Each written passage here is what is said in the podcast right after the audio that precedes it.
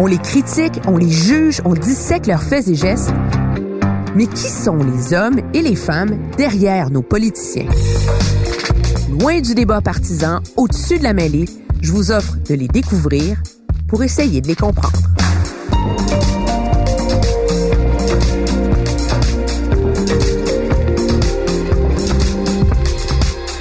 Emmanuel présente Pablo Rodriguez.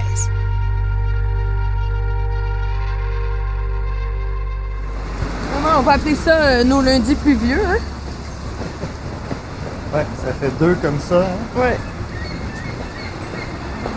Oh, Et là, on s'en va. on s'en va dans les studios de Moment Factory. Rencontrer Pablo Rodriguez, le ministre du patrimoine, qui vient d'annoncer une subvention de 7,8 millions de dollars à différentes entreprises culturelles pour soutenir leurs efforts d'exportation. Voilà. Bonjour, monsieur. Bonjour, ça va? Oui, ça va très bien. Tu sais, c'est où, toi, Moment Factory? Euh, je suis jamais allé. Alors, jamais euh, je vais aller. On le reconnaît à sa chevelure, cette tignasse noire ondulée qui a grisonné au fil de son engagement en politique, magnifique héritage de son Argentine natale, de ses parents surtout, qui lui ont imposé par la force des choses un parcours hors du commun.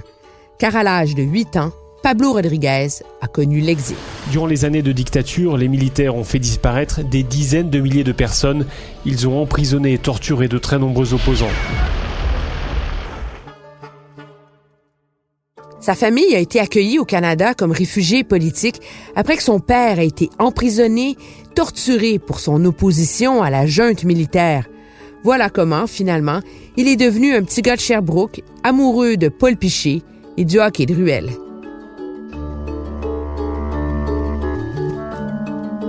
Alors, notre ami euh, Pablo Rodriguez, euh, tu, tu, le- tu le fréquentes depuis quelques années, mais Mon Dieu, c'est quand même, c'est quelque chose de fascinant sur la politique.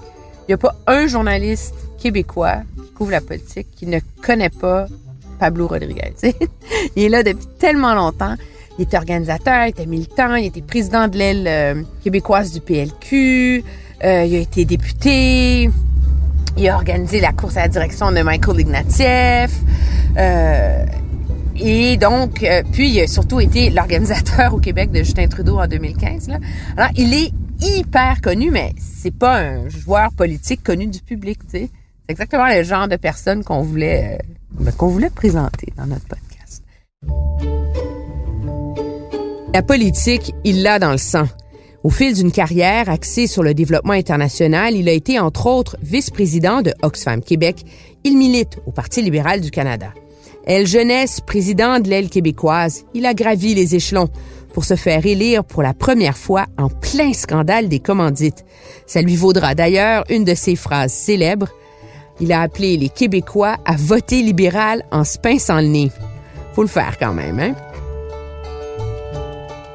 Pablo Rodriguez, c'est aussi un organisateur politique, un vrai. Et la défaite, oui, il connaît. Échec dans la course à la direction de Michael Ignatieff en 2006, emporté aussi par la vague orange en 2011 dans son comté de Honoré-Mercier.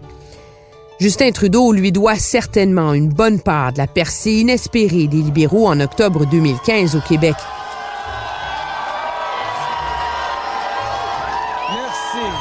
Mais il sera écarté du premier Conseil des ministres, nommé plutôt whip en chef du gouvernement. Puis ça avait, ça avait beaucoup causé la surprise en 2015, quand les libéraux ont gagné l'élection, qu'il soit pas nommé ministre. tu sais. Il s'était ramassé euh, whip en chef du gouvernement. C'est quand même un poste important, là. Mais c'est ça, c'est vraiment le, whip du gouvernement, c'est le chef d'orchestre de la joute parlementaire. Là. Donc c'est un rôle hyper important, mais c'est pas comme être nommé ministre. On s'entend là.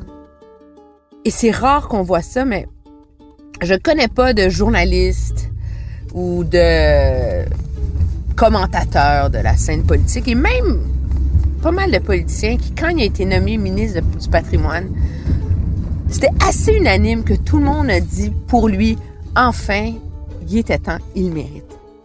C'est comme il y avait un... Il y a des gens qui l'aiment, des gens qui l'aiment pas, il est critiqué, mais tu dis, lui, il a beaucoup donné. Son heure est arrivée finalement en juillet dernier, nommé ministre du patrimoine. Avez-vous l'impression de vous être fait refiler une patate chaude? Non. J'aime les patates, mais non. Et si sa prédécesseur, Mélanie Joly, a payé le prix d'avoir refusé de taxer Netflix, c'est à lui que reviendra la lourde tâche de moderniser toutes les lois sur la radio et la télédiffusion au pays. Encore faut-il qu'il livre, encore une fois, le Québec et les gains espérés lors des élections d'octobre 2019. Je vous présente Pablo Rodriguez. Et voilà, merci C'est là, monsieur. c'est- peut-être la porte sur le côté là-bas.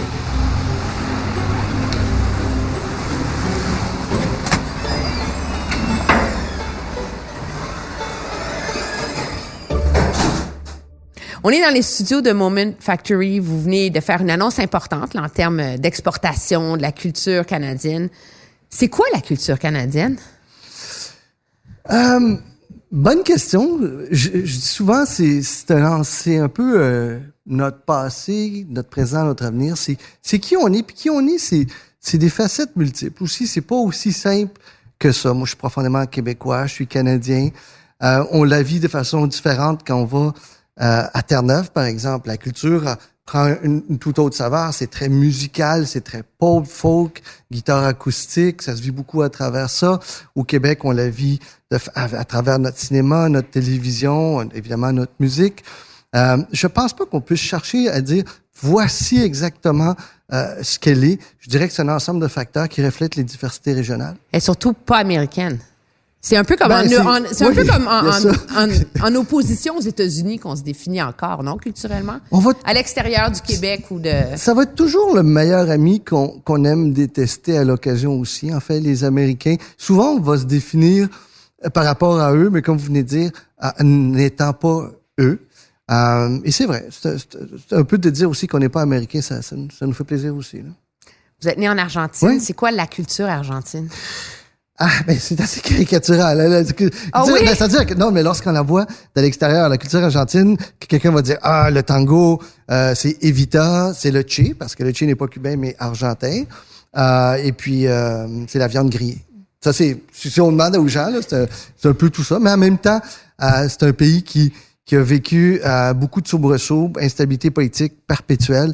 Et c'est malheureux parce qu'il y a un taux d'alphabétisation qui est énorme, euh, une population très scolarisée, énormément de ressources naturelles, mais ça a été une succession de gouvernements euh, à la fois corrompus et dictatures qui ont toujours miné le pays et, et amené le pays vers le bas. S'il y avait une chose à importer de l'Argentine au Canada, ça serait quoi? Peut-être la viande. Je devrais pas dire C'est ça. ça au Canada! Mon Dieu! on me fait tuer. Euh, non, c'est sûr qu'on a la viande excellente ici, mais euh, là-bas, c'est une, c'est une tradition, c'est un savoir-vivre, c'est une façon de faire, ça fait partie de la quoi? culture. C'est la façon dont elle est vieillie, la façon dont elle est coupée. Souvent, on va couper la viande ici en fonction de sa rentabilité, alors que là-bas, c'est- tu sais, on, on veut tant de filets mignons, tant de côtes, tant ci, tant ça, alors que là-bas, c'est beaucoup plus en fonction de comment euh, ça réagit sur la grille, en fonction...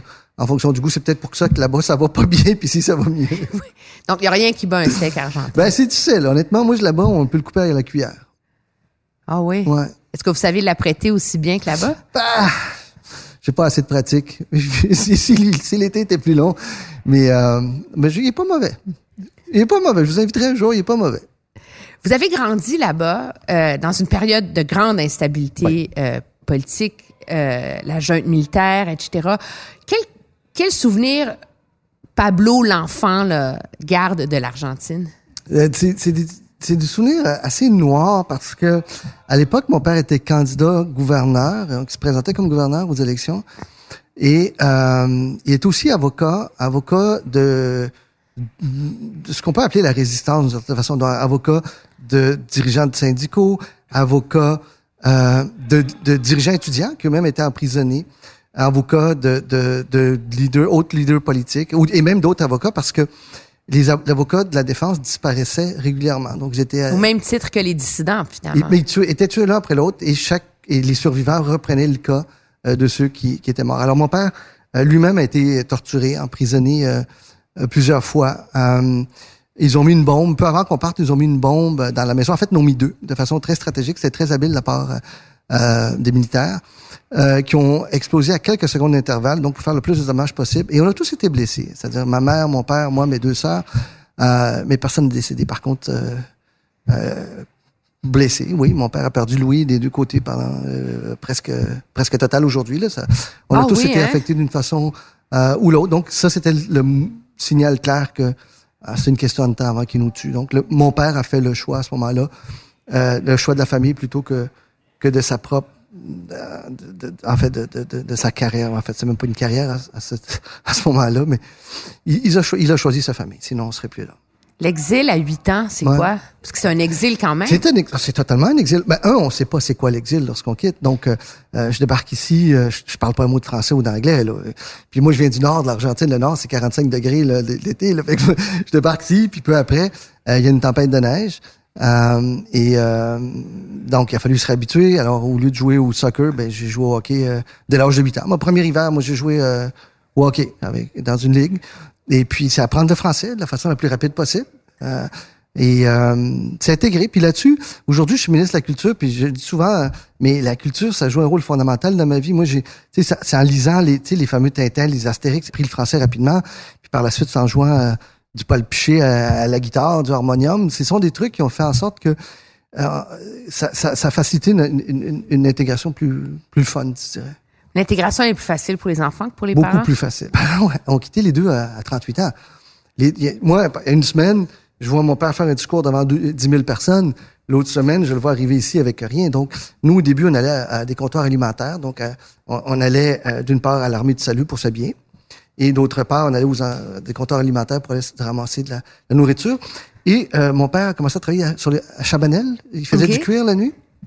Et, et il a fait l'équivalent de tous ses diplômes jusqu'au doctorat. Et ma mère aussi a refait ses diplômes. Les deux ont été professeurs à l'Université de Sherbrooke pendant, pendant de nombreuses années. Pour moi, c'est l'exemple le plus fort que j'ai dans ma vie, c'est-à-dire les voir débarquer ici sans parler la langue les deux à 38 ans, ce qui est plus compliqué qu'à 8 ans. Trois enfants, pas d'argent. Euh, puis, puis les deux euh, arrivaient à être professeurs universitaires, étaient impliqués dans toutes sortes de choses. C'est- un, ex- c'est un exemple que, que je suis, en fait, toute ma vie.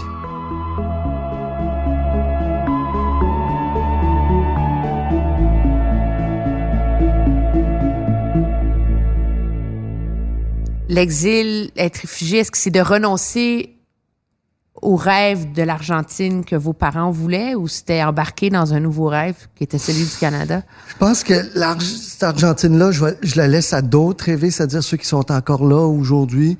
Euh, L'Argentine que mon père a rêvé probablement n'existera jamais, étant donné le, le fonctionnement politique. Je ne sais pas comment sortir de ce cercle vicieux-là, euh, euh, gouvernement après gouvernement. C'est très difficile. C'est triste parce que c'est un pays qui, est- qui est magnifique, c'est un peuple qui est magnifique, mais c'est très difficile. Et alors, j'essaye de, de, de, de faire mon bout de chemin ici. puis de- de- de- de- quand quand on est arrivé ici, je me souviens toujours, mon père, on a survécu, puis j'en compte même pas le, le un dixième, le, un centième, mais on, a, on est arrivé ici de peine et misère, puis mon père m'a dit, mon fils, il dit, on est au Canada, il dit, c'est un pays de tant d'opportunités, il dit, tu peux faire ce que tu veux, mais s'il vous plaît, il dit pas de la politique. Ça n'a pas marché, là, mais... Ils voulaient pas du tout? Ben, il ah, c'était comme, il espérait que je fasse d'autres choses. Puis honnêtement, ça aurait pu, mais la politique, je dirais que c'est dans le sang. C'est pas juste mon père, c'est c'est aussi une... Pourquoi? Dans cette, la, la- la politique, pourquoi c'est dans le sang? Ça s'explique pas. Ça, c'est là parce que c'est là. C'est la volonté de vouloir changer le monde, changer la société, je sais pas. Mais vous l'aviez même quand vous étiez jeune, ça? Ouais, bon, quand j'étais jeune, je parlais pas français, puis été élu président de classe. Non, come Ouais, on! ouais. Comment vous avez fait? Je sais pas. Vous avez acheté des bons, vous avez Non, corrompu non, non, les élèves de la classe? Non, non, je me suis présenté. Moi, j'avais toujours pour dire que si, si tu le fais pas, quelqu'un d'autre va le faire, puis si quelqu'un d'autre le fait, chiale pas. T'sais, fait que prends ta place ou, ou assis-toi. Puis, puis moi, je me suis toujours dit, ben, je vais être impliqué d'une façon ou de l'autre. Puis je, je pense pas qu'il y avait de stratégie ou quoi que ce soit. Je voulais, je voulais me prêter comme président de classe, puis ça a marché. J'ai continué. J'étais président des, du BAL, président des étudiants du secondaire, des marketing à l'université, président des jeunes libéraux, président du parti. Qu'est-ce que vous aimez de la politique? Parce que les gens qui nous écoutent, les gens, ils sont tellement cyniques Ouais. face à la politique. Souvent avec raison. Ah oui? Ben souvent, oui, oui, parce que ce que veut, pas, c'est malheureusement, c'est souvent ce que l'on voit, c'est le côté un peu plus sombre, la politique. Parfois, on n'est pas, euh, on n'est pas des exemples euh, à tous les jours. Et euh, ce que j'aime la politique, c'est, c'est, c'est il y a cette, cette capacité de, de changer les choses. Mon père m'a toujours dit, l'être humain ne dispose pas d'outils parfaits pour améliorer la société. Le meilleur outil dont il dispose jusqu'à aujourd'hui, c'est la politique. Et voilà. Donc, c'est essayer de changer le monde. Mais vous avez l'impression de contribuer à changer le monde? Oui. Pas, Comment? Pas, pas autant que je voudrais, mais, mais d'une certaine façon, oui. Euh, c'est, moi, quand j'étais jeune, j'étais beaucoup dans la rue aussi pour toutes sortes de causes. J'ai milité pour un paquet de trucs. Puis après ça, je me suis dit, ben, reg- regarde en fonction, d'une part, de, de ton tracé de vie, de, de ta passion pour la politique, toi, mais regarde voir si tu peux pas aller de l'autre côté, à l'interne, faire partie des gens qui, qui travaillent pour essayer de changer les choses. Puis oui, on peut, on peut jamais changer autant qu'on veut, mais on peut, euh, on peut en changer un peu plus qu'on pense faux aussi. Qu'est-ce que vous pensez avoir changé dans la politique? Dans la vie des gens? C'est pas. En fait, c'est pas. J'ai jamais eu de rôle majeur comme j'ai fait moi à changer ça là. Euh, mais c'est en contribuant avec d'autres personnes à faire en sorte qu'on prenne certaines directions comme groupe politique, comme parti euh, dans l'opposition. Euh, De quoi vous êtes fier? j'avais présenté un projet de loi sur Kyoto que j'avais j'avais eu l'appui de Jules de Jack Layton à l'époque. On était un gouvernement minoritaire, on a réussi à le passer. Et euh, Stephen Harper m'accusait de tous les mots que j'allais faire en sorte que l'économie canadienne fasse faillite et tout. Puis, ce qui n'était pas le cas. Euh, le- projet de loi passé, ce qui forçait le gouvernement à respecter les objectifs de Kyoto. Euh, ça a eu beaucoup d'impact à l'époque, mais par la suite, euh, les conservateurs sont devenus majoritaires. Donc, ils- dans un bill omnibus, il a tué mon projet de loi. Alors, l'impact était là, mais limité. Je vous écoute. euh, Je me rappelle Ouais. de ce débat-là parce que vous aviez beaucoup défrayé la manchette à Ben, l'époque. Oui, parce que c'est vous qui me l'avez annoncé. Ben, J'étais au Mexique, vous m'avez rejoint sur mon cellulaire et vous m'avez dit votre projet de loi vient d'avoir obtenu la sanction royale. J'ai dit magnifique. Ah oui, mon Dieu, je me rappelle même pas. C'est Oui. fou, ouais. Mais je me disais, si un député d'opposition faisait quelque chose de semblable en ce moment, vous êtes un gouvernement majoritaire, vous leur laisseriez carte blanche pour venir mettre du sable dans l'engrenage de votre vision économique? Non, c'était c'était de bonne guerre de Stephen Harper de le, de Oui. le bloquer, c'était idéologique. Oui, c'est oh oui, c'est idéologique, c'est philosophique. C'était pas un stunt un peu, votre projet de loi? Non, moi j'y croyais. Honnêtement, j'y croyais beaucoup. J'y croyais beaucoup. J'avais l'impression qu'on pouvait d'une certaine façon euh, attacher les mains du gouvernement, le forcer à respecter euh, notre engagement euh, envers Kyoto. J'y croyais sincèrement. C'est peut-être un peu côté naïf, mais et, et, et ça d'une certaine façon un peu fonctionné aussi. Là, ça a attiré l'attention sur le fait que le Canada avait signé Kyoto, qu'il avait ratifié, qu'il y avait des obligations qui découlaient de tout ça. Donc ça, ça a eu euh, un peu de vie. L'expérience de vos parents, de cette vie qu'ils ont construite ici, des drames qu'ils ont vécus, de, du militantisme euh, de votre père, est-ce que ça a une influence sur votre vision de la politique et la, fa- la façon dont vous la pratiquez? Oui, euh, parce que j'ai encore un côté un peu idéaliste. Euh, je regarde un peu mon père aujourd'hui, ça me fait sourire à 82 ans, puis on se parle régulièrement. Euh, il enseigne à l'université encore, mais au Mexique, dans les montagnes du Mexique. Et, et Il enseigne quoi? Euh, la sociologie, mais en- la politique pas mal. et euh, je vois encore que nos discussions qu'on avait autour d'un verre de vin là, quand j'étais adolescent et tout, euh, ceux- qui étaient très idéalistes, ont pris deux chemins un peu différents. Lui continue un peu, et avec toute mon admiration, avec tout cet idéalisme-là, que moi j'ai peut-être un peu perdu euh, parce que à un moment donné, on est appelé à prendre des décisions, à gouverner, et on réalise aussi la limite, les limites qui existent, qui sont réelles autour de nous.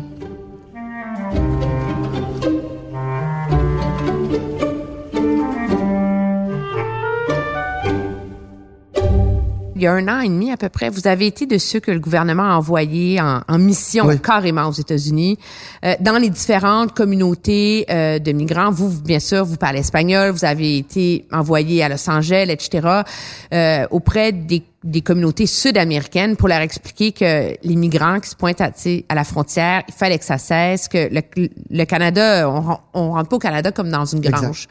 Il y, avait pas quelque chose d'équivoque pour vous sur un plan humain? Oui, tout le monde comprend le rationnel de faire ça. Mais quand on est soi-même un enfant de réfugié, il y a pas quelque chose de malaisant à aller faire ça, aller dire à des gens, vous avez un rêve, puis c'est vrai qu'on a un beau pays, mais oubliez ça? Ouais, non, je, je- je comprends très bien votre question. Euh, Moi-même, je l'ai dit au- la première fois, j'ai fait, je crois, huit voyages. Où, Euh, C'était comment? je, je, je, disais à mon équipe, les gens qui m'accompagnaient, je disais, bon, mais je m'en vais là-bas pour leur dire, faites pas comme moi, venez pas au Canada pour avoir une très belle carrière, restez ailleurs. Mais ce qui, c'est plus complexe que ça. En fait, c'est pas ça. C'est pas ça du tout. Ce que j'essaie d'expliquer, leur expliquer, c'est que on a un système d'immigration qui est robuste, qui est solide et qui respecte l'ensemble des traités qu'on a signés, des conventions internationales. Mais ce système-là doit être respecté. On peut pas rentrer comme ça. On peut pas euh, faire ce qu'on a vécu là euh, dans les- euh, euh, récemment. Et notre système fonctionne uniquement pour- à cause d'une chose, parce que jusqu'à maintenant, il était, il était respecté. là. Alors, il faut que Mais ça les- continue. mais quand vous les voyez, ces, ces caravanes de migrants qui traversent l'Amérique du Sud à pied, qu'est-ce que ça vous inspire? Ah non, ça, ça, ça- parfois, ça, ça, ben, ça vient me chercher tout le temps. Ça, ça brise le cœur aussi. Parfois, j'ai vu la photo de l'année qui vient d'être choisie. Une, une jeune une petite fille de 3 ou 4 ans qui pleure pendant que sa mère est fouillée par un, un agent américain à la frontière. Mais, mais en même temps, euh, il y a des... Vous savez, nous, lorsqu'on était, lorsqu'on est arrivé ici comme réfugiés politiques, il a fallu prouver qu'on était réfugiés politiques. Et nous, ben, on avait une série d'articles, on avait des piles d'articles qui faisaient référence à, à la bombe dans la maison, aux attaques chez nous, etc. Donc, ça a été facile à ce moment-là. Puis il y avait, il y avait une volonté réelle du Canada et du Québec de- d'aider les gens qui, étaient victimes de, ça à, à l'étranger. Mais et moi je dis, on va toujours être là pour accueillir les gens qui sont des réfugiés, mais on ne peut pas ouvrir les portes à tout le monde. euh, parce qu'ils veulent améliorer leurs conditions de vie, ça serait bien si on pouvait le faire, mais on ne peut pas le faire. Notre système n'est pas établi comme ça, notre société n'est pas établie comme ça, on n'a pas les ressources pour intégrer tout le monde. Euh, donc, euh, on, on doit faire en sorte que les règles soient, soient respectées. Vous avez dans votre carrière aussi euh, été vice-président d'Oxfam. Vous Oui. avez beaucoup tourné. Qu'est-ce, c'était quoi cet attrait pour l'international? Ben, c'était- encore une fois, ça fait, ça fait un peu euh, un, peu trop idéaliste peut-être, mais c'était changer le monde. C'est-à-dire que ça précédait ma carrière en politique. Été euh, pendant sept ans, euh, je dirigeais les projets internationaux du Club Deux Tiers, qui était une ONG ici, qui faisait la marche Deux Tiers, des milliers de jeunes qui marchaient dans la rue pour, euh, pour la solidarité interna- internationale. Ensuite, je suis devenu président du Club Deux Tiers. Je l'ai fusionné avec Oxfam je suis devenu vice-président d'Oxfam pendant euh, quatre ans. Donc, et j'ai travaillé dans une quarantaine de pays, là, gérer des projets de lutte à pauvreté, euh, droits des femmes, euh, sortir les jeunes de la rue à travers le sport, à travers la musique, euh, construire un puits pour faire en sorte que des femmes qui devaient marcher deux kilomètres et puis à le faire. Des choses comme ça en Afrique, en Asie, en Amérique latine. Et c'était cette volonté-là de, de vouloir changer les choses. Une mesure très humaine. C'était des, projets de ONG, c'est rarement des très grands projets, c'est des petits projets, mais qui peuvent changer la vie d'un village. Et la politique est un peu une extension de ça. Il n'y a pas un côté aussi, par ailleurs, le côté, vous allez me trouver cynique, mais que toute cette industrie de l'aide internationale finit par entretenir la dépendance de ces pays-là sur la richesse, l'organisation, la gouvernance des pays développés, non? Ben, moi, je dirais ce qui contribue à ça, c'est le fait que on, on continue à payer des produits, des matières premières beaucoup moins chères. Pourquoi est-ce qu'on a tel prix pour nos bananes? Pourquoi est-ce qu'on a tel prix pour tel autre fruit ou tel autre légume ou le café ou quoi que ce soit? Je pense que si les pays industrialisaient, dans bien des cas, payaient les prix qui sont justes, les distributeurs là-bas, les fermiers, euh, les ouvriers euh, gagneraient mieux leur vie, auraient des meilleures conditions de vie et seraient moins tentés soit de quitter leur pays ou seraient moins dépendants vers l'aide internationale. Ça, de quelqu'un qui est ministre dans un gouvernement qui croit au libre-échange. J'y crois. Non, mais je, je crois au capitalisme Je- et à tous euh, les Je- mots qui oui, viennent avec. Oui, mais je crois à un capitalisme humain. Euh, je crois à une économie de marché euh, qui a un visage humain euh, également. Je, je, ne, je ne crois pas à, à la théorie au plus fort la poche que on, on, on doit gagner sur tout.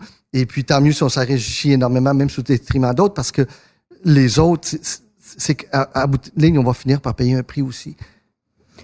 Quel pays vous a marqué le plus dans tous ceux où vous avez travaillé? Ah, mon Dieu. Euh, ah, Il y, en- a tellement. Le, Sénégal, euh, pour la chaleur des gens, s'asseoir autour d'un énorme bol, puis chacun manger du couscous avec, ses mains. Le Salvador, le Salvador que j'ai visité pendant la période de la guerre civile, de voir des enfants, autant d'enfants qui marchaient avec, euh, avec, euh, euh, des, béquilles parce que ils avaient perdu une jambe, ils avaient perdu. En fait, ce qui, m'est arrivé un incident bizarre, c'est qu'à un moment donné, je me suis je me suis cassé le pied pendant l'une de mes séjours au Salvador et il n'y avait plus aucune béquille ni de plâtre parce que c'est à cause de la guerre. Donc, j'ai sauté pendant une semaine sur un pied cassé, ben, en fait, sur l'autre pied pour, euh, jusqu'à temps qu'on puisse me rapatrier. C'était, euh, ouais, c'était, c'était des réalités vécues là-bas. Je me souviens aussi que euh, je quittais un village pour un autre village. Il était un peu tard, on n'aurait pas dû quitter à cette heure-là, puis le chauffeur m'a donné son fusil.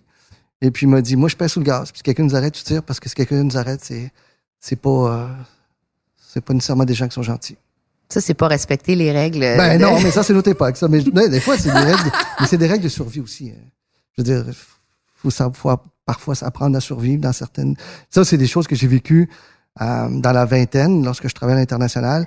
Et euh, je je suis pas sûr, j'aurais le courage aujourd'hui de, de les revivre, mais au moment où on les vit, on y pense pas, puis on fait ce qu'on doit faire. Est-ce que ça vous manque, cette, cette période euh, d'engagement très idéaliste où on va dans un pays, on le fait le puits, là, tu sais? Oui. On, on, on comprend que c'est très tangible l'action qu'on a, l'impact sur la vie des gens. Est-ce que ça vous manque maintenant? Oui. que vous êtes ministre, vous êtes comme en haut de tout, là, vous êtes plus... euh, Oui, ça me manque beaucoup. Ça me manque énormément parce que il y avait du très concret là, lorsqu'on allait au début du projet, je sais pas, une construction d'école, puis je revenais quelques mois après, puis une école, puis ça pouvait coûter 10 000 là. C'était pas, euh, c'est une quelques classes, puis le village y allait là. Lorsqu'on vient, puis là tous les enfants qui sont habillés, puis puis qui sont, ils chantent leur hymne national, puis sont contents, mais on, on a l'impression qu'on change la vie de ces gens-là pour le mieux. Et ça, c'est très euh, euh, valorisant d'une certaine façon. On le fait pas pour ça, mais ça l'est. Ce qu'on va retrouver moins en politique, en tout cas au fédéral, parce que souvent on va manger le pot, pas nécessairement les fleurs. Mais ça fait partie de la job. S'il y avait le grand chantier du développement international pour les prochaines années, c'est quoi, vous pensez? Moi, je crois beaucoup au, au projet à dimension humaine. J'ai toujours eu un peu de doute sur les projets de gouvernement à gouvernement bilatéraux où il y a beaucoup euh, de personnes impliquées, beaucoup de fonctionnaires impliqués, beaucoup de hiérarchie.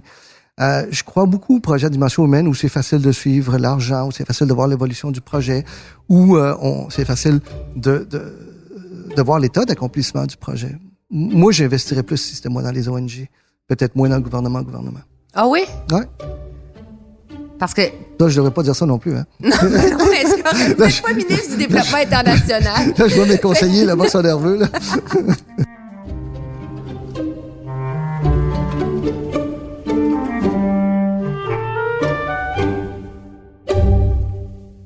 Derrière les plus grands athlètes se cache une réalité qu'on n'imagine pas vraiment, la pauvreté. Le journal a été à la rencontre de plusieurs sportifs québécois de haut niveau qui nous racontent leurs défis pour boucler leur fin de mois tout en essayant d'aller au bout de leurs rêves. Certains doivent travailler dans un bar ou encore dans un restaurant comme cuisinier, alors que d'autres doivent se nourrir au dépanneur. Nos héros du sport sont loin d'avoir une vie facile. Aussi, ne manquez pas la deuxième édition de notre cahier sur les secrets archéologiques méconnus du Québec, à lire samedi dans le Journal de Montréal et le Journal de Québec, aussi offert dans l'application.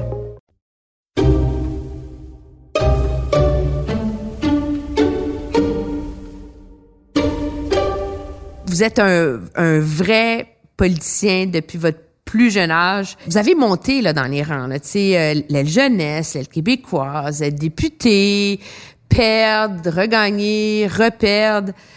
Ça prend de la patience, la politique? Oui, ben, en fait, ça, je n'ai pas tant que ça de la passion. C'est plus la passion que j'ai.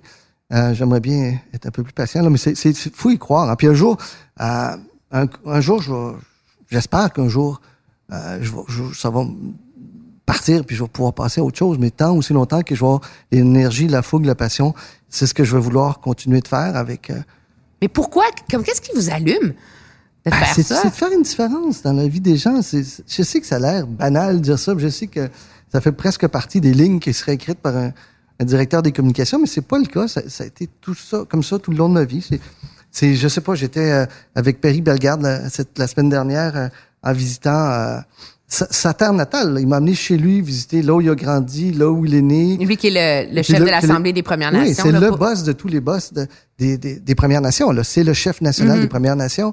Euh, on travaille ensemble sur des projets et là, je vois que on fait une différence très concrète euh, quand on permet dans un autre chapitre, là, comme aujourd'hui l'annonce que je viens de faire à des entreprises de chez nous de se démarquer, de réussir, des entreprises québécoises de Montréal, on a une de Québec aussi, de- qu'on leur permet d'être les meilleurs dans le monde, mais ça aussi, c'est un impact, euh, c'est un impact concret. Alors, on sent, on sent que le petit bout de chemin qu'on fait avec d'autres, ben ça vaut quelque chose. Dans ma recherche et mon réalisateur n'en revenait pas. Je disais, j'ai retrouvé une citation de vous Ah. pendant le scandale des commandites où vous aviez appelé les Québécois à voter libéral en se pinçant le Ouais, mais nez. c'est pas ce que je voulais dire. Ça, c'était, mon premier scrum, puis c'était pas mon meilleur.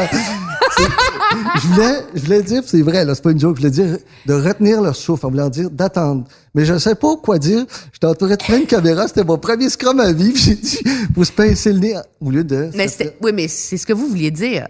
Non, ce que je voulais dire, c'est retenir, le- c'est-à-dire retenir le souffle. Attendez de voir les conclusions, parce que je- moi, je trouvais que c'était très hâtif. On faisait, on tirait les conclusions sans même avoir soit le rapport ou, ou un rapport préliminaire ou quoi que ce soit. Alors moi, puis il faut comprendre c'est quoi un scrum. Vous le savez, vous l'avez vécu Ouais, de moi, l'autre je- côté. Là.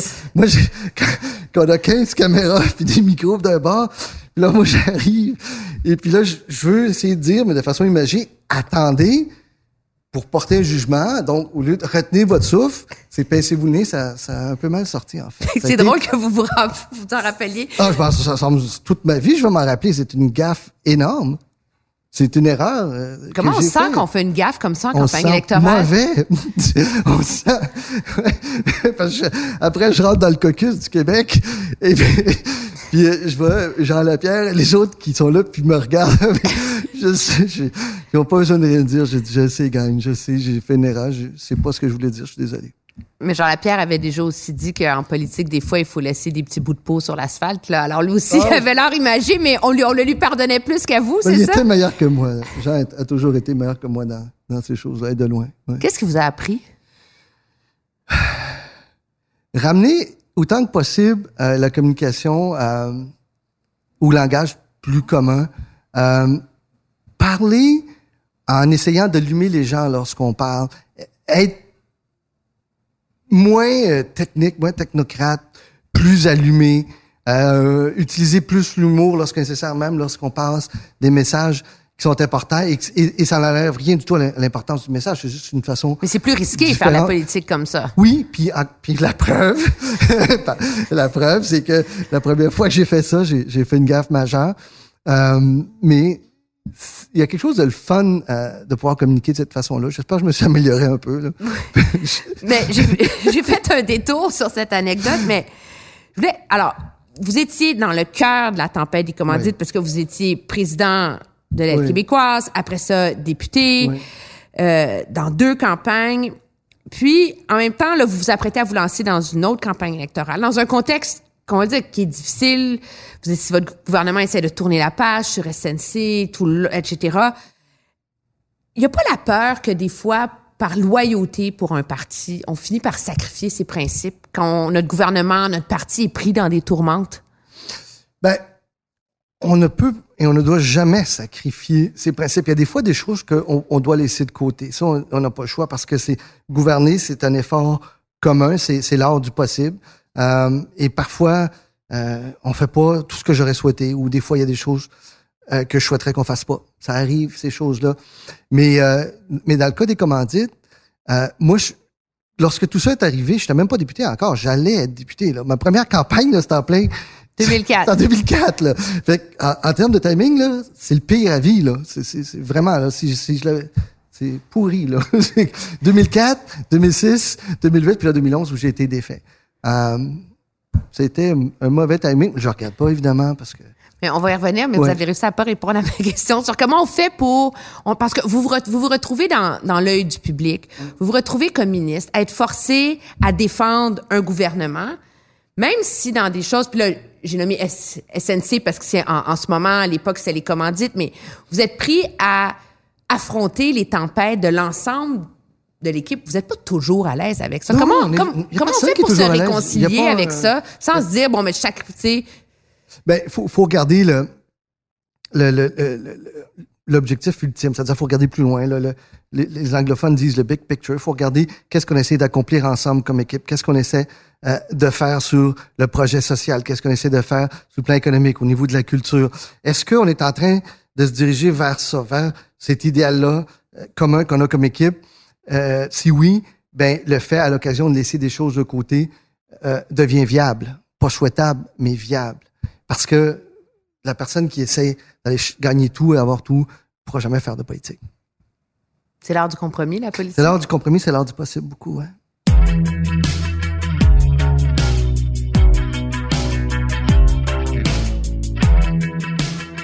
Vous avez fait référence, vous, la défaite quand même, vous connaissez ça. Là. Vous avez Oui. perdu... euh, ben, les libéraux ont perdu le Oui. pouvoir en 2006. Oui. Euh, après ça, vous étiez coprésident de la course de Michael Ignatieff à la direction du Parti Qu'on a libéral. perdu contre Stéphane Dion. Que vous avez perdu contre Stéphane Dion. Fallait quand même le faire, là. Et, euh, Merci. Puis en, en 2011, vous, dans un comté hyper sécuritaire de Montréal, là, c'est un comté quand même libéral, on s'entend, C'est-à-dire qu'aujourd'hui, j'ai compris qu'il n'y a rien d'acquis dans la vie. Là, ouais. vous perdez à cause de la vague orange. Ouais. C'est quoi la défaite en politique? Aïe, aïe, ça fait mal. Ça, ça, ça fait mal. Moi, ça m'a pris du temps euh, euh, à l'absorber. Les gens plus proches de moi, plus près de moi, l'ont absorbé beaucoup plus rapidement. C'est-à-dire qu'ils l'ont encaissé, là, puis ça fait mal. Puis les, les premières semaines, premiers mois, en fait, je me suis dé, dé, Ça, c'est celle de 2011? 2011, ma défaite comme député, je me suis dévoué à trouver euh, un job à, à ma gang. C'est ce que j'ai réussi à faire, à trouver un, travail à mes employés qui travaillaient pour moi. Puis je me sentais responsable de la perte de leur travail. Donc, si moi, je perds ma job comme député, d'autres perdent leur job conséquemment, ceux qui travaillent pour, pour mon bureau. Alors, je les ai aidés soit euh, pour intégrer des études ou, travailler, etc. Puis la, défaite m'a fait mal euh, plus tard, par la suite. Parce que c'est un rêve, c'est toute une vie. Là, qui... Puis on sait jamais. Moi, été privilégié, je suis revenu en 2015. J'aurais pu ne pas revenir, ça aurait pu ne pas marcher du tout. Et c'est peut-être, c'était peut-être la fin en 2011 de, de mon rêve. Puis je me souviens encore les fameux livres, là, euh, Why Gods Have Abandoned the Liberals, c'est pourquoi les lieux... les- Oui, il y, en a Oui. eu des livres hein, sur la, mort du Parti libéral. le, le Parti libéral, en 2011, était mort et enterré plusieurs fois. Et on essayait de nous faire rentrer ça à la tête. Moi, j'ai, j'y ai pas cru. Euh, j'avais très mal. J'avais très mal parce qu'au-delà de la défaite personnelle, c'est, un parti auquel je crois. C'est des gens auxquels je crois. C'est des collègues qui ont perdu leur job. C'est, C'est un chef que... que Michael, que vous beaucoup sur le plan personnel. Oui, c'est, que c'est, sur le plan, sur le plan politique, euh, il y avait ses limites, là. On l'a, on l'a constaté. Mais c'est un homme, euh, moi, j'avais décidé d'appeler Michael parce que c'était un homme qui était pas unidimensionnel. C'est-à-dire qu'il pouvait parler de, de, d'un paquet de trucs. C'est pas uniquement de politique. Et souvent, le, le problème qu'on a, nous, les politiciens, c'est qu'on s'assoit ensemble, on parle uniquement de politique. Alors que, que Michael, je pouvais parler de, de, de sexualité, de théologie, de vin, euh, d'histoire, et d'à peu près tout. Et ça, ça, ça rendait le personnage extrêmement euh, intéressant, ce qui n'a pas nécessairement fait un bon politicien, mais en même temps, c'est quelqu'un qui croyait profondément à ce qu'il faisait. Et euh, il y, a une- il y a aussi une question de timing. hein. Dans tout ça, là. je veux dire, c'était pas, c'était pas le plus grand politicien, mais il faut dire que le contexte n'était pas très favorable aux libéraux non plus. là. Non, parce que quand il s'est lancé dans la course à la direction en, 2000, euh, en C'est sa première 2006, fois, ouais. je me rappelle, j'étais jeune journaliste et je, Oui. vous- je, je suivais l'équipe Ignatieff. On était dans des rassemblements là, de personnes âgées euh, dans le nord de la ville, puis les gens étaient pendus à ses lèvres. Il y avait quelque chose qui Ouais, se passait, il puis qui est mort en cours de route. Il y avait, oui, il y il avait une aura, il y avait, mais c'était pas naturel pour lui. Euh, euh, Michael, c'est un penseur, c'est un, un homme qui est absolument brillant, euh, moins porté sur le sur le, la vulgarisation, moins porté sur le discours politique, euh, parfois un peu trop intellectuel dans ses propos, euh, fait que des fois parfois dur à suivre, mais ça demeure un être que j'adore, que j'aime énormément. C'est une belle personne. Vous disiez que le Parti libéral était en panne. On a écrit sa mort et Oui. son épitaphe mille fois. Il y en a d'autres, des partis politiques qu'on n'aimera pas, mais dans l'univers actuel, qui sont pas loin du cimetière, dont on dit qu'ils doivent se réinventer, qui sont au bord du gouffre, etc. Quel conseil vous, quel conseil vous donneriez à un, un parti?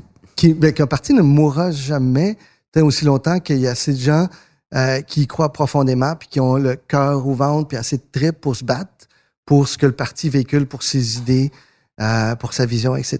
Là, moi, j'ai, lorsque les gens me disaient et me disent aujourd'hui le bloc c'est fini, je dis non, le parti n'est pas fini tant que tant qu'il n'est pas terminé. Le- n'importe quel parti peut renaître euh, quand il y a des gens qui portent ce rêve-là. Mais qu'est-ce que ça prend pour qu'on perd pour parce qu'il faut réinventer un parti. Je Oui. veux dire, le, Parti libéral, c'était plus facile. Vous avez Justin Trudeau, ça aide à la réinvention. Mais il y avait d'autres choses. mais il y a d'autres- ça prend plus que ça là. Euh, Il y avait d'autres choses aussi. Euh, une histoire commune. Vous savez, il y a- beaucoup de gens qui ont voté pour nous, qui se sont retrouvés euh, dans le parti parce que c'était des libéraux. Et je, je suis sûr qu'il y a des gens du Bloc ou ailleurs, au Parti québécois, qui sont en attente, vous voulez, si vous voulez, de un peu de ça, là, de, de qu'on leur fasse revivre cette magie-là. Et on pourrait voir une certaine adhésion, réadhésion à ces partis-là ou à d'autres ou à d'autres partis. Moi, j'ai jamais compté un parti politique pour, euh, pour mort. Ça serait une erreur. Est-ce que vous craignez dans le contexte actuel, les gens ont embarqué dans Justin Trudeau en 2015. Il y a un phénomène qui s'est créé là. Il était là, il était connu, les gens pensaient qu'il était pas prêt, puis tout d'un coup ils ont dit OK, on embarque dans son affaire. Mais là, vous, vous êtes organisateur politique, vous êtes organisateur au Québec. Vous pouvez Ouais, pas recréer le même moment là. On, Non, on peut pas non. recréer la magie de 2015 là. On fait quoi là? Non, mais c'est non, puis, on avait, on n'a jamais pensé le refaire non plus. Là. Nous, on se dit depuis, euh, ça fait au moins deux ans euh, qu'on réfléchit à la prochaine campagne, puis on se dit Ah la, oui? la prochaine, bon, oui, bon, c'est toujours dit la prochaine ne sera absolument pas comme la dernière. Tout d'abord parce que un, on n'a pas Stephen Harper. Euh, deux, euh, on a un bilan, ce qu'on n'avait pas à l'époque, donc il faut le défendre. Puis c'est pas Et quelques casseroles. Ben, on a oui, mais pas de ça qu'on va parler, nous autres, en tout cas. Mais, mais on a, on a un bilan qui est solide. Si vous regardez la baisse d'impôts, je veux pas faire de pitch politique, mais la baisse d'impôts de la classe moyenne, l'allocation familiale pour enfants, ça a changé des vies, ça. ça- Ces sous-là, là, que des familles avec de jeunes enfants reçoivent par mois, là, non imposés, ça a changé des vies, là, de façon, euh, de façon structurelle, vraiment de façon importante. Euh, fait qu'on a ce bilan-là, on va le défendre. On a la culture, on a investi plus que jamais, encore aujourd'hui. Alors, moi, je suis, je suis fier d'aller dire ça. C'est quoi un bon organisateur politique? Ben, moi, je suis pas un Il paraît que vous, vous êtes un bon organisateur. Non, moi, non, je suis pas un bon organisateur. C'est-à-dire que je suis, je suis un rassembleur. Plus que d'autres choses. En fait, ma job, moi, là, ça a toujours été ça, c'était rassembler des gens, aller chercher du monde. Euh, Il y a des gens qui sont bien meilleurs que moi pour faire les calculs, suivre le- tout ça sur euh, sur nos fameux euh, chiffriers, sur nos, sur nos programmes très sophistiqués et tout ça. Euh, moi, ma force, c'est vraiment d'ouvrir des portes, aller euh, aller chercher des gens pour qu'ils embarquent dans le projet.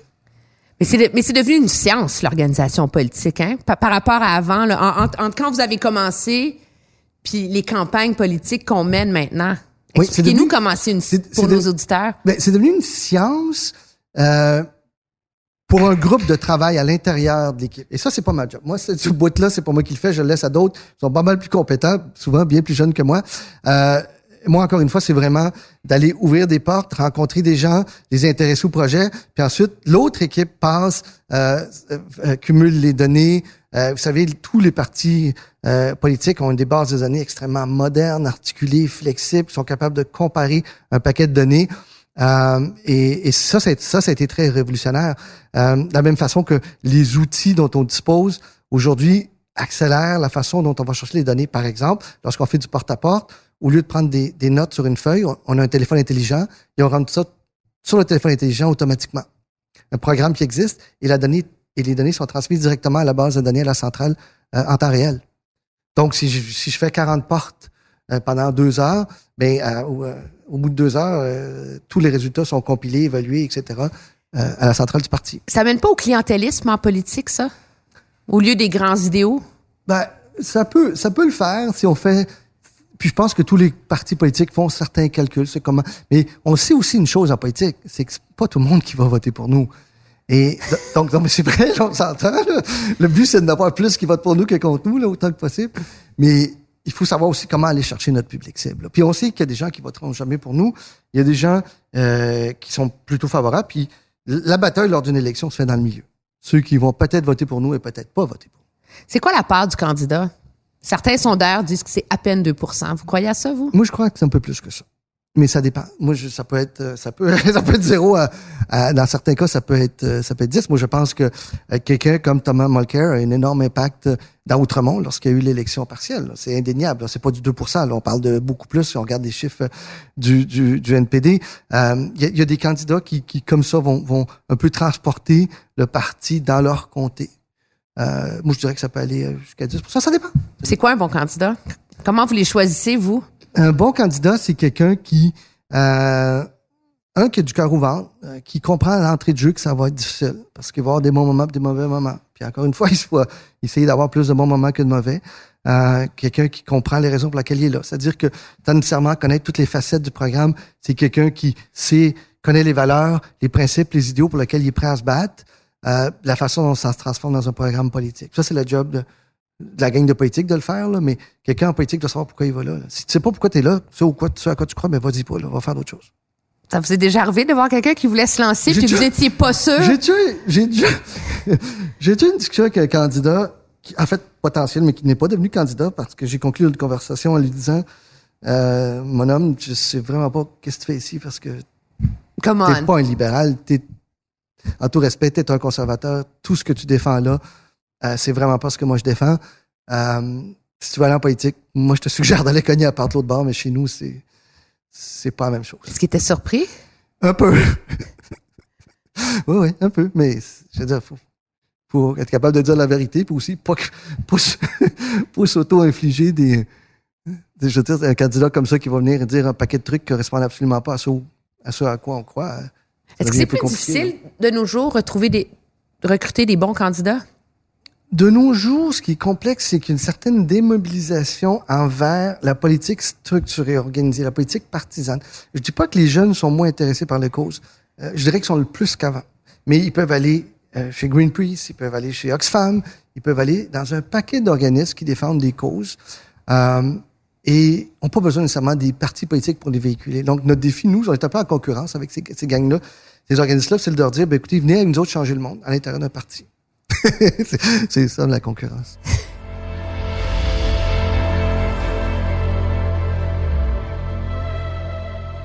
Comment on les trouve, ces candidats-là? Euh, ça se fait soit de façon spontanée, c'est des gens qui ont réfléchi euh, depuis un bout de temps, qui disent, garde, moi, c'est un bout que je, que- puis euh, je veux venir avec vous autres. Puis là, j'ai- ces dialogues-là, comme le, le, le premier ministre m'a renommé pr- co-président de la campagne, donc euh, ce que j'étais la dernière fois. Alors, je suis en mode recrutement actuellement, et ça se fait de deux façons. Un, un- un côté plus proactif où j'approche des gens, mais aussi un côté réactif où j'ai un paquet de gens qui, qui ont demandé à me rencontrer. C'est ce que je vais faire par contre, euh, par, par exemple, euh, cet après-midi. C'est ce que j'ai fait un peu euh, la semaine dernière. Euh, et il y a vraiment des gens intéressants c'est qui s'en viennent. là. C'est pas un spin, là, je sais que tout le monde dit ça, mais il y a- il y, a du monde qui, qui est vraiment intéressant. vient. C'est quoi le nationalisme québécois? Nationaliste québécois, c'est. En fait, faut toujours faire attention aux termes. Moi, par exemple, je me décris comme profondément québécois. Et il y a peut-être des gens qui peuvent penser l'inverse, mais je suis euh, profondément québécois. Je suis jusqu'au bout de mes tripes. Je l'ai toujours été. Euh, je me suis toujours senti comme un Québécois euh, dans une gang qui vient d'ailleurs. J'ai toujours été. J'aime pas tellement le terme nationaliste, mais si on avait à le définir, à se définir comme nationaliste, j'étais un peu plus celui qui était nationaliste dans ma gang au PLC. Ça a toujours été un peu, euh, un peu comme ça. J'ai toujours euh, dit que le Québec indépendant serait viable. J'ai jamais cru aux campagnes euh, de peur. Moi, je pense que le Québec sé- séparé indépendant serait viable, mais on est plus fort à l'intérieur du Canada parce qu'on va chercher des éléments qui nous réunissent. Et j'ai toujours cru aussi à la force du discours commun, c'est-à-dire que oui, on est différent comme Québécois à, bien des égards, sur le plan culturel, sur le plan euh, de la majorité religieuse, sur le plan de l'histoire et tout ça, mais en même temps, les autres aussi sont différents. là. Moi, quand je vais à Terre-Neuve, Terre-Neuve, c'est pas l'Alberta, l'Alberta, c'est même pas son voisin, la Colombie-Britannique. Est-ce que parce qu'on est différent, il faut nécessairement qu'on se sépare? Non, moi, je crois que si on prenait l'ensemble des, des États-nations dans le monde, puis chacun faisait son pays, ça serait impensable, ça serait incalculable. Donc, on est capable d'être différent puis de cohabiter.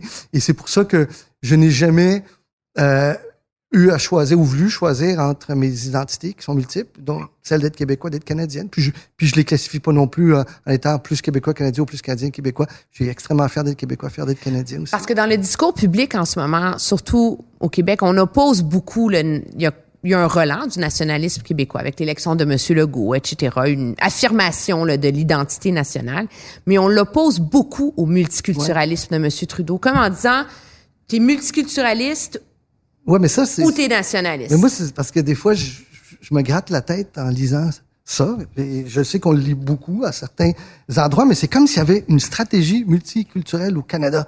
Il y en a une. Ben, il n'y a pas de stratégie d'opposition. On n'est pas, on n'est pas en campagne contre.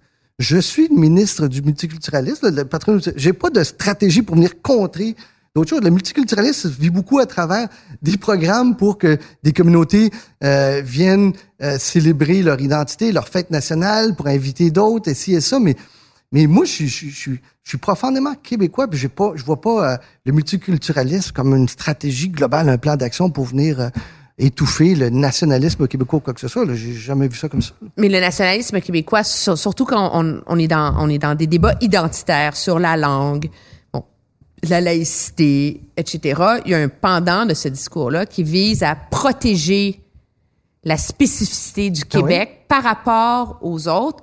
Et cette idée que le Québec a besoin d'un traitement un peu différent parce que c'est une société francophone tout petite Ah oui? dans un océan anglais. et voient ce multiculturalisme-là, de mettre toutes les autres cultures sur un même pied d'ég- d'égalité comme une, une menace ou un risque. Vous le voyez pas, vous? Ben, je peux comprendre. Non, non, non. Je, comprends très bien les craintes. Je peux comprendre les appréhensions. Puis je, peux, puis je comprends définitivement la situation dans laquelle on se retrouve, nous, les Québécois. C'est-à-dire une majorité francophone, mais tout en étant une minorité à travers le Canada, à travers le, à travers le continent. Et, le fait français, il faut, il faut le préserver, il faut le protéger, il faut le promouvoir. Il faut qu'il y ait plus de français, pas moins de français. La loi 101, moi, je l'ai toujours appuyée, puis je l'appuierai toujours, là. Et, et ça, ça a permis de renforcer le français. Est-ce qu'on peut faire mieux? Très certainement qu'on qu'on peut. Moi, je suis un amoureux de la langue française. Là. Je veux dire, l'anglais, je l'aime bien, mais c'est fonctionnel. Là. Je veux dire, c'est pratique. Mais moi, c'est le français. Là. Et, et, et- je comprends ce, ce réflexe de vouloir défendre, et je l'encourage aussi. Mais est-ce qu'on doit toujours défendre ça en opposition à d'autres? Est-ce qu'il y a une volonté du Canada anglais de venir boum, écraser Québec? Un, je ne vois pas le Canada anglais comme une entité unique. Encore une fois, les gens de BC, les gens de Terre-Neuve, les gens des Prairies où j'étais la semaine passée, ils n'ont pas toujours des, tant que ça des choses en, en commun. Euh, vous savez, lorsqu'on dit tout le temps, euh, ah, si, si le Québec se sépare, on va négocier avec le Canada. Mais le Canada, c'est qui? Le Canada? Si le Québec se séparait, euh, il est très possible que le Canada lui-même se sépare à d'autres entités. Vous parce pensez? c'est très possible, absolument. Le Canada est- est- est une addition, un ensemble de, de, de, de, de, provinces, de régions euh, qui sont parfois euh, similaires sur certaines choses, parfois euh, très différentes, mais qui ont décidé de mettre euh, ensemble leur, leur destinée, leur avenir, leurs rêves, leurs choix, leurs aspirations. Puis, euh, malgré le fait que ces différentes existent, on décide de continuer ensemble. Le sentez-vous fragile, le Canada, en ce moment? En termes, justement, identitaires. Je regarde, bon, il y a ces, il y a ces débats déchirants au Québec autour euh, euh, de la laïcité, de l'identité, qui reviennent. Et là, on est dans un moment... Il y a une, un nationalisme albertain, je pense, là, qu'on peut clairement décrire, euh, qui, qui est défini en opposition au reste du Canada aussi. Euh, il y a un même phénomène en Colombie-Britannique. On sent comme s'il y avait des plein de fractures qui, qui s'opéraient au Canada. Ça vous inquiète, ça? Mais c'est le Canada. Ça a toujours été le, Canada. Il y a des, mouvances, il y a, des changements structurels, conjoncturels. Euh, le Canada est à la fois euh, très fragile et à la fois très fort. Il est fragile de par sa diversité, de par les différences, euh, mais aussi très fort parce qu'à quelque part, il représente un peu un idéal, un projet commun qui a une certaine noblesse, une certaine beauté. Et et il faut jamais sous-estimer ça euh, non plus.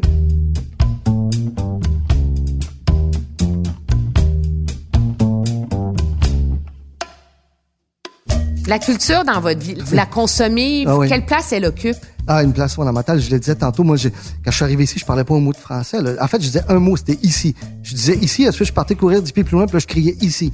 Fait que c'était, c'était ça mon français pendant un bout. Puis, euh, non, mais c'est vrai. Puis, mais- puis, ensuite, ben, c'est à travers la lecture. Donc, j'ai, moi, j'ai, puis, honnêtement, ça a été toutes les, les, les grandes de la littérature euh, euh, française. J'ai toujours été versé vers ça, des choses plus, beaucoup plus accessibles au début, qui, qui étaient euh, les, les, les, les Dumas. Donc, euh, euh, ça a été, euh, ça a été aussi Maurice Leblanc, Arsène Lupin. Ça a été, euh, le, le, le- le- ça a été euh, le fantôme de l'opéra. Ça a été les, les quatre mousquetaires. Ça a été euh, tout ça. Et par la suite, évidemment, les, les, les, les Camus euh, et autres. Donc, Votre livre culte, est-ce qu'il y en a un qui est comme, qui va toujours avoir Ben, un... Il y en a un, oui, mais, mais je pourrais pas exactement vous dire pourquoi c'est le comte de Monte Cristo. En quelque part, parce oui, ça a été le. euh, Puis Cyrano de Bergerac. Cyrano de Bergerac, je vous dirais que c'est c'est celui-là que j'ai lu pour une première fois à l'âge de 12 ans. Euh, lorsque j'étais avec mes parents, j'étais enfermé dans la salle de bain pour garder la lumière allumée pendant qu'ils dormaient pour, euh, pour le lire. Euh, ça m'a fasciné, ça me fascine encore aujourd'hui.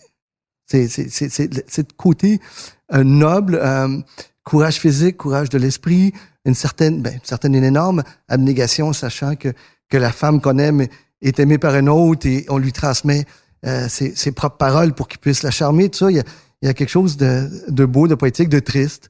Euh, puis en même temps, il y a tout le courage physique dont fait preuve Cyrano à travers ses batailles. Et euh, ouais, c'est, c'est- je dirais que c'est mon œuvre. Dernière question, les gens nous écoutent, vous êtes ministre de la Culture, ministre du Patrimoine, confronté à un dilemme économique monumental. Les gens se demandent, est-ce que dans le fond, nos gouvernements sont pas en train de baisser les bras face aux géants? Comment on, comment on fait pour la sauver, notre culture, notre industrie cul- culturelle? Non, pas du tout, du tout. Au contraire, on a, on, on a décidé d'apporter des changements de fond. Les changements de fond euh, peuvent prendre un certain temps et ils doivent être très inclusifs. C'est-à-dire que ils s'adressent pas nécessairement à une seule compagnie. On, parce que je prends que vous faites, Google, vous pensez à Netflix, là, évidemment. Comme, mais c'est pas, on va pas faire un changement juste pour Netflix ou un pour Google ou un pour Amazon ou Apple ou quoi que ce soit. C'est que tout a changé de façon euh, extraordinaire. On consomme plus les choses de la même façon. On regarde la télévision sur notre téléphone. On achète de moins en moins de CD. On fait du streaming, etc. Alors nous, on peut pas s'adapter à la pièce. On doit faire des changements majeurs euh, et, et on est en train de les faire. On a mis un panel sur pied. Moi, j'ai bien hâte d'avoir les rapports. Puis on commence déjà à avoir une bonne idée d'où on va s'aller. Mais on va faire en sorte que une chose qui est claire, c'est tous ceux qui participent au système, là, les Netflix, les Amazon, les autres de ce monde, mais ils vont devoir contribuer au système. Ce que le rapport... Vous allez être capable de leur tenir tête? Ils- oh, bon, oui, ça c'est sûr. Ça, on n'a pas le choix. On n'a pas le choix. Il faut leur tenir tête. Ils le savent. Parce que l'opinion de bien des gens qui nous écoutent, c'est que les gouvernements sont un peu impuissants face à ces compagnies qui sont supranationales. là. Non, non, c'est simplement que il y a eu des changements structurels pour lesquels les, différents gouvernements ne savaient pas trop comment réagir. Alors, on commence à trouver une façon de répondre à ça. Puis, il y a certaines voies qui passent par des ententes multilatérales. Sur la taxation, par exemple, il y a des trucs qui discutent à l'OCDE.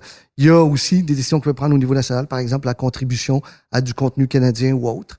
Euh, mais tout ça, euh, il y a une chose qui est fondamentale et on le mentionne jamais assez, c'est pourquoi on est capable de le faire et pourquoi on va le faire? Parce qu'on a réussi à négocier avec les Américains l'exemption culturelle. Parce que lorsqu'on a négocié le dernier traité de libre-échange, on s'est assuré de préserver notre capacité fondamentale à faire des lois pour préserver notre culture. Ça va prendre combien de temps avant que votre gouvernement puisse vraiment agir sur ce front-là? Euh, dans les prochains mois, je dirais. Avant l'élection? Non, parce que le rapport final vient en janvier, c'est ça. Pratique. Ben, il y a des choses qu'on peut peut-être faire avant. Faut voir. Faut voir avant. Mais c'est pas une question de, de, de, de, de stratégie électorale ou quoi que ce soit. C'est que ça prend un certain moment. Il y a, il y a certaines informations qu'il faut rassembler. Il faut, ra- il y a, vous savez, il y a beaucoup de gens qui contribuent à, à tout cet effort-là, mais il va, il va être majeur une fois que ça va prendre vie.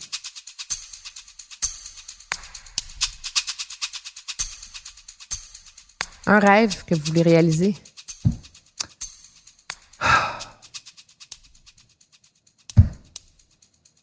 En fait, je vis un rêve. C'est, c'est, c'est drôle à dire, mais de faire partie d'un, groupe qui a un petit mot à dire sur les choses, sur, sur la façon dont, dont ça te- se réalise, euh, euh, je vis un rêve.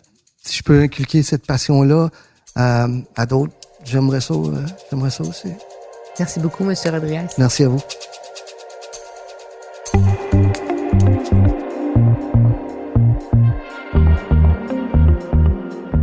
Vous aimez mon balado, aidez-nous en le partageant sur vos réseaux sociaux. Si vous l'écoutez sur une autre plateforme que Cube Radio, n'hésitez pas à donner votre avis, laisser un commentaire. Oui, oui, 5 étoiles, c'est bon. C'est très utile pour faire découvrir la série. Vous pouvez bien sûr me suivre sur une foule d'autres plateformes, Twitter, Facebook, bien sûr mes chroniques sur Cube Radio, du lundi au vendredi à 8h avec Benoît Dutrisac ou les lundis mercredis à 16h30 avec Mario Dumont, ou encore surtout ne pas manquer l'émission politique du dimanche que j'anime, la Joute édition dimanche à 10h et 17h sur LCN. Merci d'être à l'écoute. À la recherche et l'animation, moi-même, Emmanuel Latraverse. Au montage, Anne-Sophie Carpentier. À la réalisation, Bastien Gagnon La France. Et c'est une production Cube Radio.